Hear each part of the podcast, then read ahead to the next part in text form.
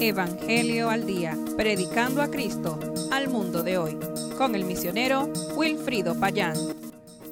Cuando Dios quiso sacar a su pueblo de Israel debajo del yugo del pueblo egipcio, el faraón puso resistencia.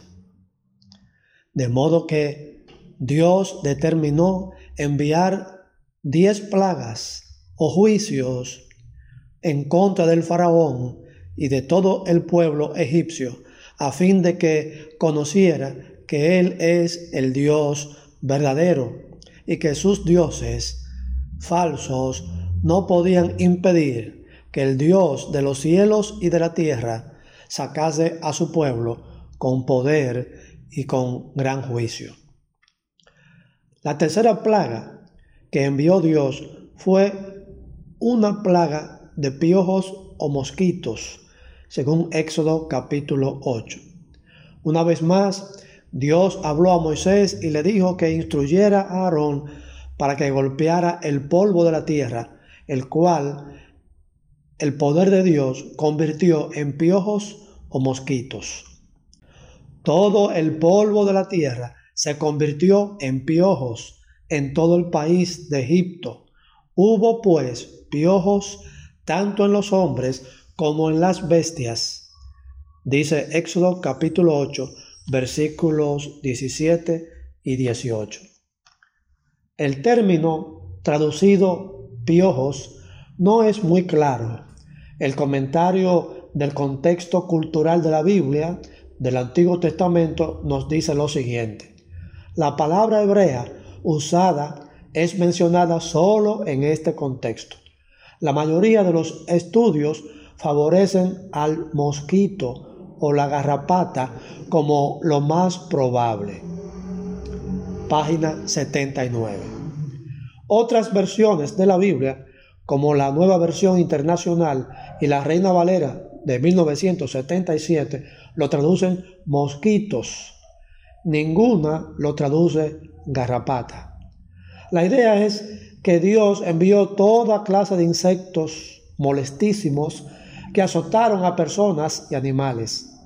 Hay que pensar no solo en las picaduras, sino en las enfermedades que con toda probabilidad estos produjeron. Posiblemente el hecho de que el polvo del desierto se convirtiera en mosquitos era un juicio contra Set, el dios del desierto. Jehová, el Dios verdadero, tiene el poder de dar vida al polvo de la tierra y usar esa vida para castigar al pueblo que reverenciaba a Set, aquel Dios falso. También esta vez los hechiceros del faraón intentaron producir más mosquitos con sus encantamientos, pero no pudieron.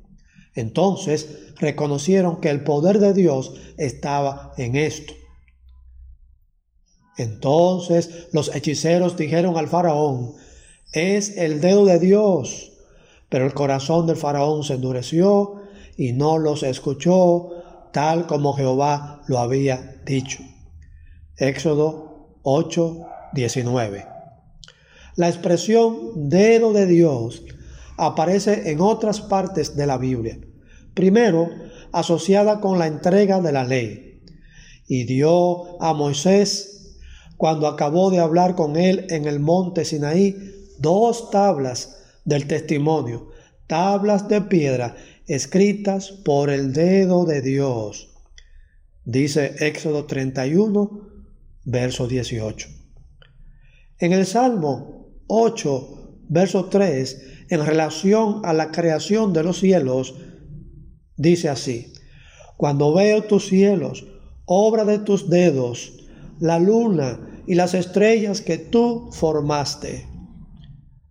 Y en Lucas capítulo 11, verso 20, en relación a la expulsión de demonios por el mismo Cristo, leemos, pero si por el dedo de Dios hecho yo fuera los demonios, ciertamente el reino de Dios ha llegado a vosotros. La implicación evidente es que Dios ha intervenido personalmente con su poder para crear el universo, escribir la ley que entregó a Moisés y para convertir el polvo de Egipto en mosquitos para castigar al faraón y al pueblo que se negaba a humillarse delante de él. Aún escuchando el testimonio de sus hechiceros, reconociendo el poder de Dios en las plagas, el faraón no se rindió. Mantuvo su corazón pesado y endurecido, como si el poder de Dios nunca le alcanzaría ni le quebrantaría. Hay gente que imitan al faraón, se convencen a sí mismas de que el poder de Dios no los tocará nunca. Pero esa es una falsa consolación. Resguardado en su palacio, protegido por sus soldados, el faraón no sintió temor del Dios de Moisés. Pero cuando Dios tocó a su primogénito, entendió que el juicio de Dios también era para él personalmente. No se había escrito aún el Nuevo Testamento, pero lo que se escribió luego en el libro de Hebreos capítulo 10, verso 31, es una verdad tan solemne que ningún pecador puede pasarlo por alto. Horrenda cosa es caer en manos del Dios vivo, dice.